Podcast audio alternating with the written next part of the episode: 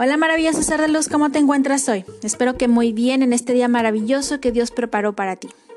Hoy quiero platicar contigo sobre el hombre que fue acusado injustamente. Presta atención. Cuenta una leyenda de la Edad Media que un hombre honorable fue injustamente acusado de homicidio. El culpable era una persona con mucha influencia en el reino y por eso desde el principio buscó encontrar un chivo expiatorio para encubrir su crimen. El hombre justo fue llevado a juicio y comprendió que tendría casi nulas oportunidades de escapar de la muerte.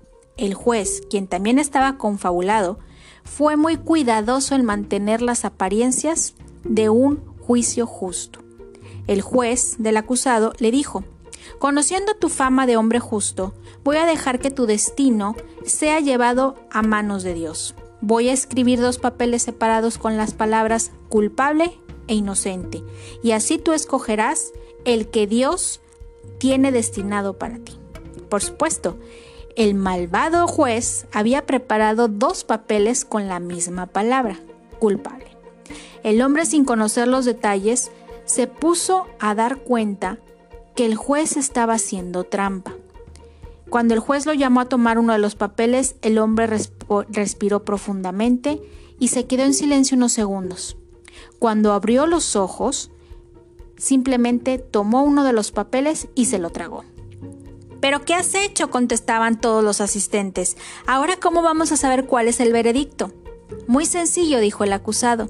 Es cuestión de leer el papel que queda, y sabremos lo que decía el papel que me tragué. Con una evidente molestia, el juez tuvo que liberar al acusado, y jamás volvieron a acusarlo injustamente. Como verás, estimado, es muy difícil a veces afrontar una situación.